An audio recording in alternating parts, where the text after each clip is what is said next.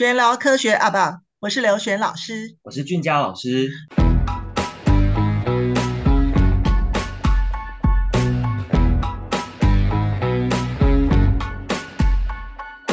好，我我们很欢迎我们再次请到崇敬跟他的爸爸妈妈来跟我们分享。那我们今天这一集我们要分享什么呢？就是我们今天刚好重重庆是刚好热腾腾出来的，啊，那个新竹十中科学班的呃。我们应该这样讲哈，可不可以算榜首？好，那我们这样请重庆来分享一下，哦，他呃这个考科学班的这个经验。好，嘉去也分享一下他考奥林匹亚的经验。好，我们首先先请重庆来跟我们分享一下，你在考实中科学班的时候，好，你有初试跟复试，那模式格子是什么？你怎么准备的？大家好，大家好，我是重庆。我现在讲就是我们实中的初试的方式。其实初试我认为各校都差不多，就是。限时间写题目，然后主要一样是考的是就临场反应能力，还有在考试的时候对时间的分配，因为题数都不少，但是就是只要分配好时间，基本上都是能做完的。然后接下来比较重要的就是复试的部分，因为复试的部分实验考试的形态和其他学校不太一样，实验考试形态都有叫做指定阅读以及教授演讲，就是指定阅读就是一样类似就是阅读，然后写题目，然后教授演讲部分就是教授会。会先放影片，或者是讲解一个主题，然后接下来出出来试题都跟教授讲的东西有绝对的关系。先以化学为例，化学指定阅读的主要就是给了六到七篇的很长的文章，然后接下来就是一些多选题或者手写题，然后有用到不少高中化学的观念，因为多选题是错一个选项就会就视同全错那种多选题，所以高化学观念一定要清楚才能有效的拿分。然后也建议就是先看题目，因为先看题目，才能更有效的去从文章中截取必要讯息。然后接下来就是化学的教授演讲部分，其实就是教授一样，就是讲一些比较深的化学观念，或者是放一些实验影片，然后再让我们回答问题。然后物理的部分，教授也是先讲解了一些一样就是比较深的观念，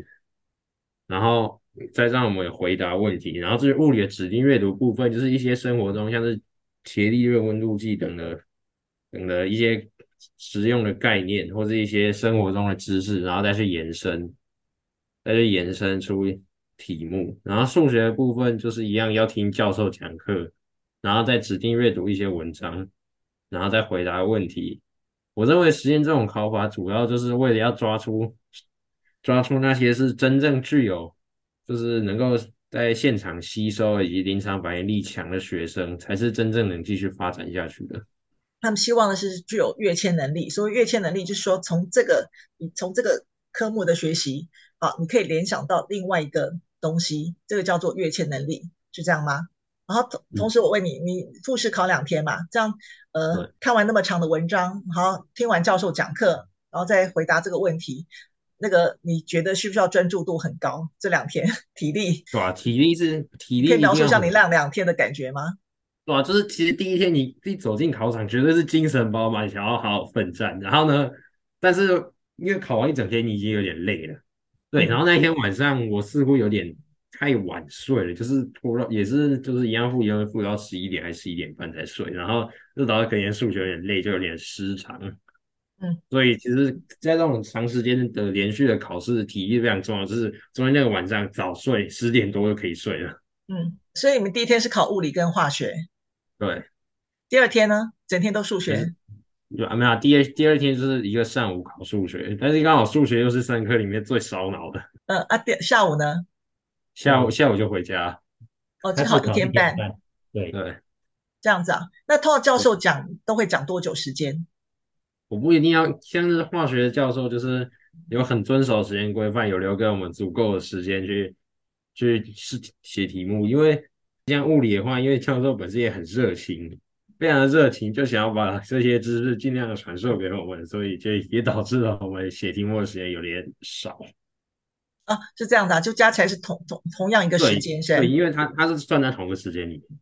那有没有做实验呢？没有，没有做实验。简章上其实有说，它其实就是复试的状况，其实就是阅读或者是上课之后中间这个大概五分钟的的休息休息时间之后，马上就开始就考试这样。所以新竹十中的复试并没有考试做。对，没有考试做，做但是考的以讲座为主，以讲座，然后考临场反应能力，还有瞬间吸收知识的能力。然后科目也是呃聚焦在物理、化学、数学，也呃跟其他学校不太一样，没有生物跟地科的部分，对不对？对，但但其实像雄中还是中一中，好像也也是有生物还地科是跳过，就是没有考。然后家中、彰中好像也有，也是生物还地科是没有考了。嗯。所以我刚刚听到现在，我觉得，嗯，因为我们前面有呃，就是如果大家有关注我们节目的话，知道我们有请建中科学班的那个，就是一样是刚考上的，分享过考试方式，然后女生也有北女的。那今天是新竹十中的，我觉得他的考试方向就是也很不一样，这是另外一条路，就是我觉得他更关注在两个字，就是它是有铺陈的，对不对？他的题目不是随便丢一个给你，毫无线索，然后只是考你有没有抄修过或有没有看过，不论是前面的文章，而且你说量这么的大。然后，或者是教授们就是集齐这样子的授课，其实都是在考题之前有足够的铺陈，对不对？然后，呃，我先讲一下，我呃，已听到如果是这样子的考试方向，在教学端就是我们课程上要怎么样去引导孩子。那待会呃，崇敬你也在补充，就是以你身为学生，你就是应考的人，那你要怎么样准备这种这么特殊的考试方式？所以大家可以就是呃，大小朋友们可以很明显听得出来，每个学校的状况很不一样。那如果今天在课程里面，我们要怎么样顾及到这些能力？其实我觉得有一个很重要的点呢，就是呃，我们在就算是高中先修，因为刚刚崇敬你有讲到，如果真的要讲里面用到的观念或用到的名词，它不一定是只有国中范围，对不对？它有提到一些高中的部分嘛？那我们如果是真的要准备这种进阶的，就是课程的话，它我们当然也会去讲授到高中先修的东西。不不完全是从国中就能够立刻发想的，那当然讲授的方式就很就就很重要，就是我们到底是直接就有点像是单向的把观念讲完，然后就开始写题目，是这样子就能够应付像实中的考法吗？还是用另外的方式？因为比如说像我跟刘老师，我们在准备呃，不论是建中或北女，其实我们也都是这样在教高中的先修，就是不停的用引导式的，就不停的在丢问题出来。那个问题不是那个选择题，就是不是那个任何参考书的那种问题，不是那个意思，而是先讲了一个，诶，国中没有听过的观念以后，他就问说，那你觉得这件事情永远都会发生吗？有没有什么限制的条件？或者是，诶，那你觉得我刚刚讲的有没有什么问题？对不对？所以其实这个不停互动的过程，我觉得就可以训练学生到底有没有专心在听你讲话，然后那个我们问的东西都不是你以前听过或没听过嘛。而是你当下立即的反刍跟思考。其实我觉得，第一个，这当然是身为资优生或者是科学班，呃，一个很重要的能力。可是这个是可以培训的。我认为这个是可以在课堂当中就去练习到的事情，对吗？你觉得这样子的学高中的方式，而不是只是单向的一直塞观念，你觉得有没有呃，就是对时钟这种考法有没有帮助？那你自己呢？你又是怎么样面对这种那么特殊的模式的？我认为像就是第一个广泛阅读是很重要的，因为因为毕竟是教授也有做了，教授也有做了很多研究主题，他通常可能会从他的专门研究主题里面出，所以要广泛阅读一些像是像是有有一个网站叫做什么数学传播的，或者一些像大学的一些网站上面会有一些教授研究的成果，也可以大致的去了解，因为很有可能从这里面出出来。他们也会希望我们就是用国中的基础观念等等去去延伸，然后去大概像定性的分析这些研究成果。因此，不管是国中基础要很扎实，而且对高中的也要有一定的透彻的了解，就不能只是这样摸过，是要真正知道在干嘛的。嗯，我补充一下，我觉得你刚刚讲到点很重要，可是要理清楚。就是你刚刚说到，就是要广泛的阅读，对不对？增加自己的的视野。可是我觉得这一点大家要听仔细哦。这个广泛的意思，我觉得它的真正的目的不是去猜题。你在广泛阅读的时候，你抱持的心态不是说啊，我今天读这个，因为有可能就会考出来。然后我今天呃，就是知道教授应该会讲到这个，所以我才去读这个。我觉得好像不是这样，因为人生那个科学的那个广泛。呃，范围这么的大，你怎么可能猜中百分之百？那不可能的事。而且其实那那个也不是学习真正的，就就是健康的过程。我觉得你刚刚讲的一点很重要，诶，就是你在广泛阅读的时候，你就算随便找个主题，你也不一定会考出来。可是你至少真就是切身实地的仔细看过教授的研究是什么，然后他的论文怎么写的，然后你得到的观念是什么，你有做过这个经验。所以接下来在考试当场，你一样看到一篇这么长的文章，或是教授的讲课，就算你完全没有读过这个这篇文章，或者是你也甚至不认识这个教授，可是因为你之前已经有很扎实的看过一篇 paper，或者是你之前已经很扎实的听过教授们讲课的那种状况，你自己有切身的经验了，所以就算各种你没听过的东西来，你都不会很害怕，对不对？你都大概有个底气。同样的能力，我觉得跟科展也是一样的。就是现在很多孩子们在，我我相信我听到很多孩子们上课跟我们分享故事都是这样，很多人都还是在做科展，可是他们都没有经过前导的研究，他们都没看过别人怎么做，然后就自己盲目开始开始从零开始动手乱做。是啊，因为我那个我常去演讲，就教老师们如何做那个专题研究的课程。那他们常讲说，一开始他们跟我说会不会得名，就很多老师就很紧张问我，我就跟他们讲句话，我说先不要问这件事情。所以我一开始的时候，那时候我还在学校数字班任教的时候，我在七年级的时候，我就开一门课程叫认识研究。那门课程认识研究呢，我不是教孩子从零开始，我是找了很多相关呃我觉得不错的研究，然后给他们看，然后我教他们如何解析这篇文章，因为一篇好的论文它的结构一定非常的完整而且严谨。好，所以这时候我们从从呃这篇研究当中啊，不管是科展还是论文当中，我们就可以找到说它的脉络。那你先先把它分解、拆解，拆解之后呢，我们多看了几篇，然后这时候呢，你在脑筋里面，你再想到，你你再去找你的主题的时候，你就比较能够聚焦，你知道一篇好的研究应该是什么样的模型跟长相，是这样子。所以琼静，你是不是应该这样子来大量的阅读？对吧？这个我可以帮他补充一点哦。记得那个就是刘老师这边跟那个俊佳曾经对这个 IJSO 那个那时候我们要参加这个考试前有做一些。训练嘛，哦，其实他这个有提到一个很重要的观念，就是，呃，因为你根本就不知道他考题的内容会是哪些范围，所以你可以尝试的去训练自己的这个能力。比方说，他我们针对这次复试啊，其实我们也做过一些这个练习，就是比方我们去上一些在网络上找那个大学的有一些开放课程，课程对，大学开放课程，哦，就是听这些教授们讲。讲一个一堂课，然后你可以吸收到什么东西？要要比较熟悉教授讲课方式，不然临场如果没有看过教授怎么讲课，还是难免会有那种紧张感觉。对，就是这种东西是所谓技能上面可以，其实可以可以也做一些适当的训练，就是上看一些线上课程，然后听教授讲课，不见得是那个教授，因为你不知道教授是谁会出题，所以可以练习让自己就是了解大学教授上课的那个。这个方式跟内容，那透过这样学习，就可以大概知道说，比较能够临场的时候可以有一些反应。那当然广所谓广泛阅读啊，其实崇进他从小我们就让他读很多的，不管是文科的或者是理理科相关的，像一些杂志或者我们其实都有一直在读一些的。这个其实我觉得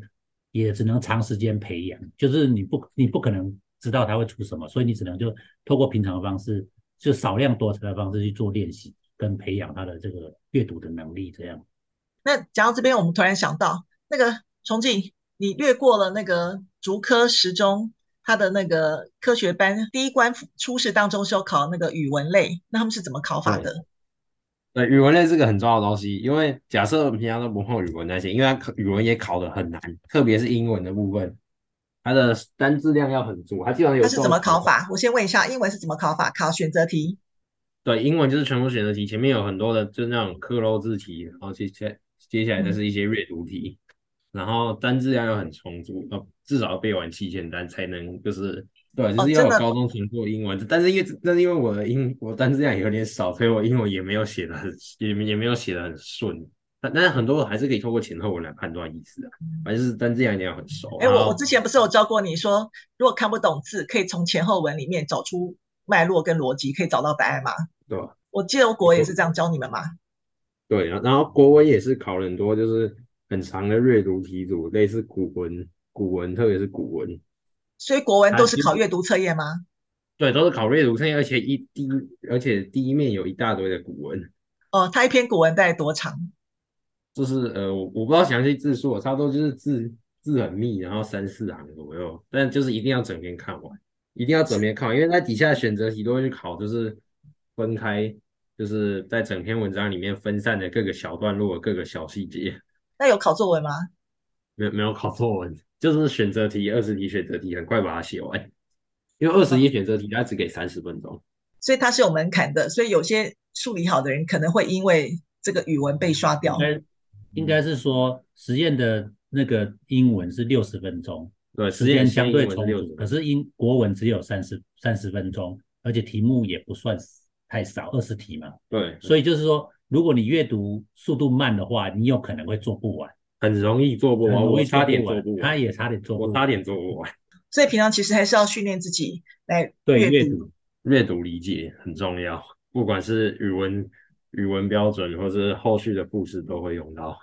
哦，所以刚刚听起来就是他国文的考法，甚至有蛮多是古文，而且是长篇，对不对？可是我觉得，嗯，这个阅读的练习，因为其实现在呃国中生们他们准备会考。他们也说会考古文啊，好，当然白话文的比例有越来越高。那就算讲到高中生、大学也好，好，大家其实一直以来在学校，就算只是学校的课程，也都一直在强调古文这件事。可是我觉得要准备这种考试，或者是上课强调的点，那个大方向可能要抓得很精确。因为你看一篇古文，你去把那个一字一句的解释，就是背得很清楚，或者是把每个单字彻底的搞懂，那个其实对阅读理解本身不是最重要的事情。因而且你你根本你在考场上，你刚刚说时间这么紧凑的状况下，你哪有时间去真的把一个字每一个字的意思都都完全看得很清楚？所以要要怎么练习这件事，我觉得大家的那个大方向应该是一样。你可能是用多阅读，可是那个多阅读是练习自己的语感，就是你用阅读的方式去了解人家怎么样去安排它的架构的，然后哪边我可以看得快一点，哪边可以看得慢一点。这个其实就是一个感觉，那个很难用那个就是被解释，或者是用分数去测出来。对，就是说我我上次有跟你们在分享过写文科的方法，其实就是说你你不需要把每个字都弄懂，甚至像我们在看英文小说的话，如果为了每个单词就停下来，然后去查，这样会耽误到我们阅读整篇的感觉。所以通常我都是阅阅读完整篇，然后半猜，好，然后半懵，然后这时候呢，大家看得看得懂整篇文章在讲什么之后，之后我才回去查单词。这是另外一种读书的方法，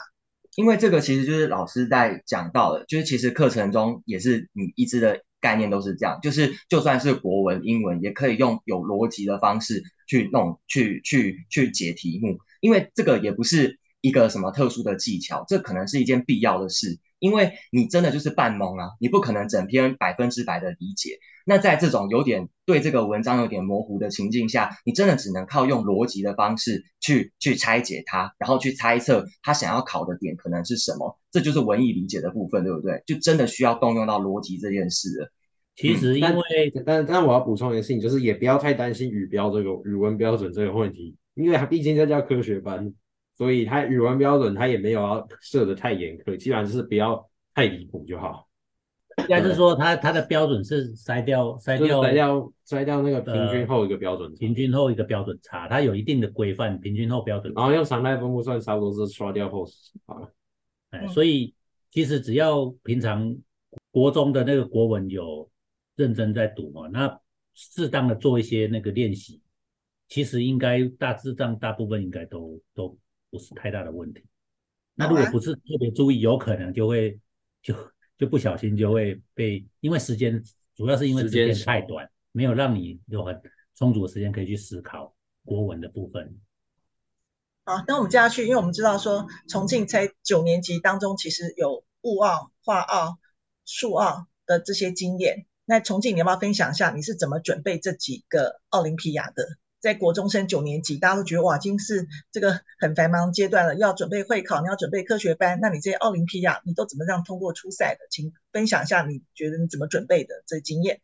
我认为啊，其实我这个经验不太，就是如果真的想要就是持续走下去的话，还是要就是真正要把那些观念、那些定理读熟，因为这一年毕竟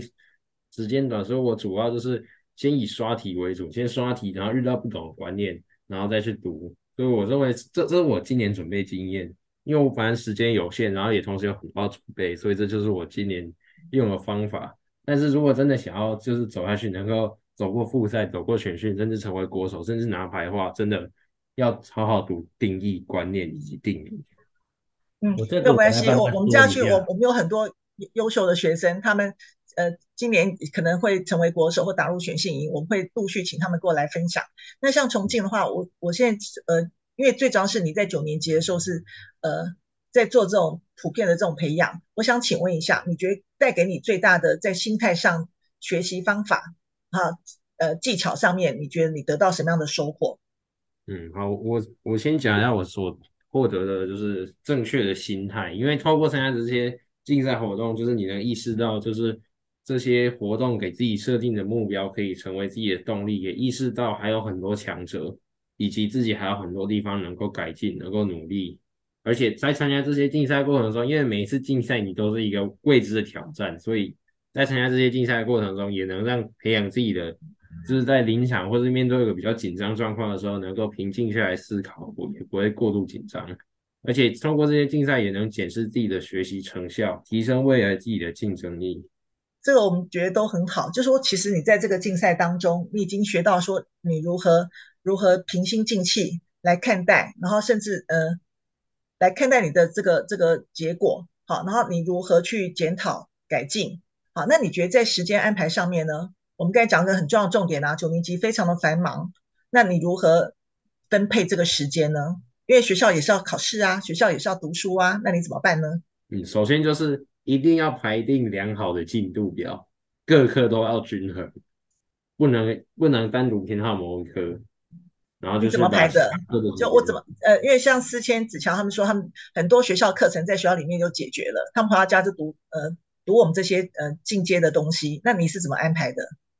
哦，我也是差不多这样，反正就是作业那些尽量要在学校写一写，还有就是平常在学校，就是还没有参加这些竞赛的时候，在校成绩就要顾好。这样子你要听这些竞赛，可能需要一些弹性的时间，就在学校一些弹性时间，然后这样再去再去跟老师要求到这些弹性时间，老师才有可能给你。就是平常的这些信用平等要好。嗯，这个我来帮他补充好了。那事实上，因为哈、哦，他其实就是学校功课我们看得比较紧一点。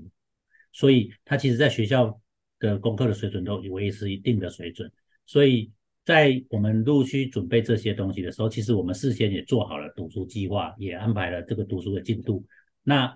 学校部分我们还是顾得有一定的水准，没有因为准备这些考试而掉下来。那所以事实上，呃，确实也谢谢这个老师们都有给他一定的弹性，你知道吗？就是就是在下课或者是一些自修时间，他可以允许他读读一些。这个进阶的这个课程的东西，那学校的东西我们也确实安排，然后再尽量在学校完成这个读书，还有甚至可能有一些作业或者是练习的部分，都会在学校完成。然后回家的时间，如果还没有完成，我们会把学校的东西完成之后，就开始进行这个每天排定的一些这个进阶课程的这个学习，或或者是题目的练习，这样，那一步一步这样去走走，大概就是用这种方式，所以。我觉得，呃，可能还是要很，因为他的这种方式也不见得适合每一个人，所以还是要衡量小孩子。因为我今年我准备的方式，我认为也不太稳。对，就是说，其实就是要看每个小孩的状况，然后来去做适当的安排，也不见得他的东西一定可以符合每一个小孩子的的状况，所以还是要了解小孩，然后做适当的安排。但是重点是做计划一定要做，而且要按照计划去执行，大概是很重要的一个点。那万一他计划没有执行到呢？万一学校临时有什么事，或是他自己 呃，对，怎么去帮他做这个弥补？对，计划永远赶不上变化，这是是对没错的哈。所以如果有一碰到一些临时状况，我们也会调整计划。那但是大致上就还是可可以在这个计划的范围里面去去做做调整。比方说今天可能临时有一个这个事情要要发生，或者是他需要先做什么，我们就会去调动这些课程，把。这个明天的学习计划往前移移一个部分，或者是往后移一个部分，这样去做调动。那大致上基本上都还是符合整个计划的这个这个进程，哎，不会有太大的差异。哎，崇敬，我问一下，你这几年长得很高，哎，那你你这几年快长到一九零了，那我请问一下，你睡眠时间呢？你大概都几点睡觉？然后平均一天睡几小时？我差不多。就是虽然爸妈规定我是十一点半要睡觉，但我常常会为了解题，常会拖到就是十二点甚至十二点半，但但不是常态啊。那很少了，对吧？因为他只要过十二点就被就会被我们强制要上床去睡觉，啊、然后早上是六点起床，对吧？因为我通常都是七点到，所以差不多就六点起床。啊，所以崇敬，你刚才讲了个重点，我刚才突然想到、欸，哎，你说你常会废寝忘食在想解题，那这个怎么办呢？那个那重重庆爸爸，你会帮他踩刹车吗？我还要有时候在题上面要适当的踩刹车。那如果他不接受不不能的话，就会强制想办法把他脱离开这个这个这个部分，把他书盖起来或者怎样。他当然有时候会生气哈，但是这个是不得已，因为你你没有好的精神，你绝对。无法应付更多的学习。那假日我们会让他多睡一点，就是基本上会睡到七睡到七点或七点半都有可能，要看状况。那但是我觉得就是以他现在国中状况的话，至少睡六个小时是以上是一定要的。嗯，崇敬，那那你你你自己的经验呢？你通常想一题，你想一题很久的题目，因为我们讲过题目不可能像国中普通班那么简单的题目，那你通常一题想最久是？多久？然后你会你你想不出来，你会什么样的反应？然后你你怎么做修正？哦，我我以我我要复选那种难度来讲，可是他一题可能要就是要想个一个小时，甚至是快两个小时，然后讲就是这样才有可能做出来。然后要真正静下心来想。但有时候因为我在想不出来，有的时候有时候有就是有那种比较情绪化型的，这样捶自己之类的。但这个时候我爸妈就也会适时的帮我，就是。